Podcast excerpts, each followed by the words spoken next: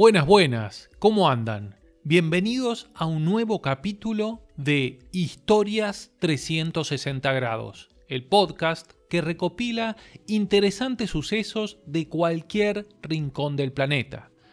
Buscamos aprender cada día un poco más para apreciar mejor este mundo, ya que, después de todo, los ojos ven solo lo que la mente conoce. Soy Esteban Nigro y te invito a escuchar un nuevo capítulo. Comencemos.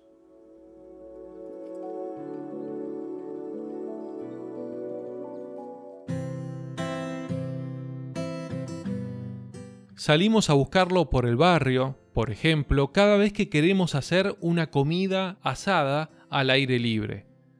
Lo asociamos a crisis económicas en películas inglesas como Billy Elliot. Incluso lo recordamos como pastillas que alguna vez nuestra madre nos hizo tragar prometiendo que esa vergonzosa colitis terminaría pronto. El carbón vegetal existe desde hace miles de años. Desde épocas remotas el hombre junta leña seca, arma una pila, la cubre de hojas verdes, por último tapa todo con tierra y enciende por debajo un fuego. El proceso de convertir leña en carbón no es tarea sencilla. Debemos cuidarnos de que la combustión sea lenta y con mínimo oxígeno, ya que si nos distraemos, nuestra leña ardería como lo hace en una fogata. Pero, ¿cuál es la ventaja de hacer carbón vegetal? ¿Por qué hace tantos años lo venimos haciendo? La respuesta se encuentra en su poder calorífico. Hace tiempo el hombre descubrió que las calorías que emitía el carbón al arder era el doble que la madera. De hecho, si no hubiese existido el carbón vegetal, jamás el hombre podría haber conseguido las temperaturas necesarias para fundir metales y por tanto no hubiese existido la edad del hierro. Las elevadas temperaturas que se requieren para fundir la mayoría de los minerales no puede alcanzarse combustionando simplemente madera.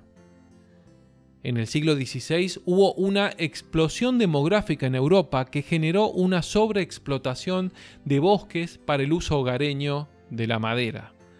A eso se le sumó la expansión de sus potencias por el mundo comercializando con Asia, África y América a través de sus barcos.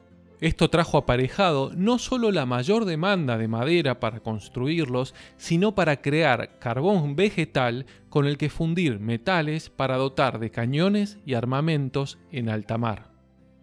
Rápidamente los europeos se dieron cuenta que se quedarían en pocos años sin bosques, por lo que había que buscar una alternativa a la madera. Allí, Inglaterra recordó sus minas de carbón mineral que desde tiempos remotos explotaba, pero apenas como una pequeña industria.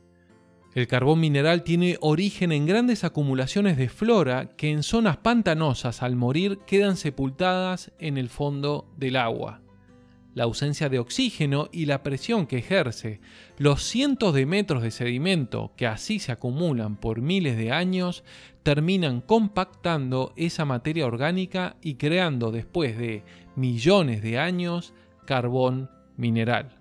A medida que se va compactando, su nombre cambia y su poder calorífico mejora.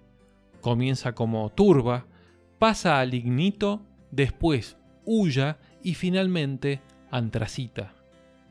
A lo largo de la historia el hombre ha ido en búsqueda de ellos debajo de la tierra y de allí las clásicas galerías subterráneas, rostros ennegrecidos y cascos con linterna que asociamos a la vida del minero.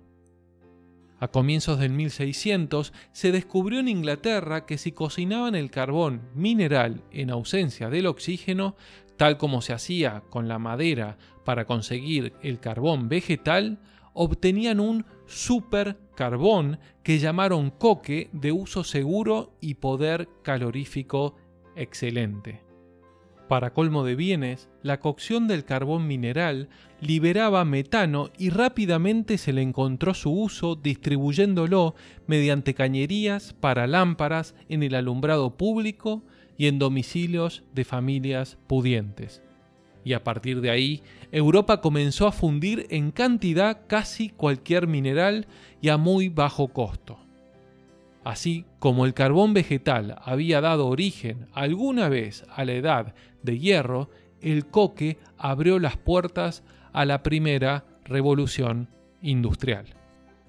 Si querés conocer más historias como esta, podés seguirme en mi Instagram, historias 360 grados, o en mi página web parandolaoreja.wordpress.com.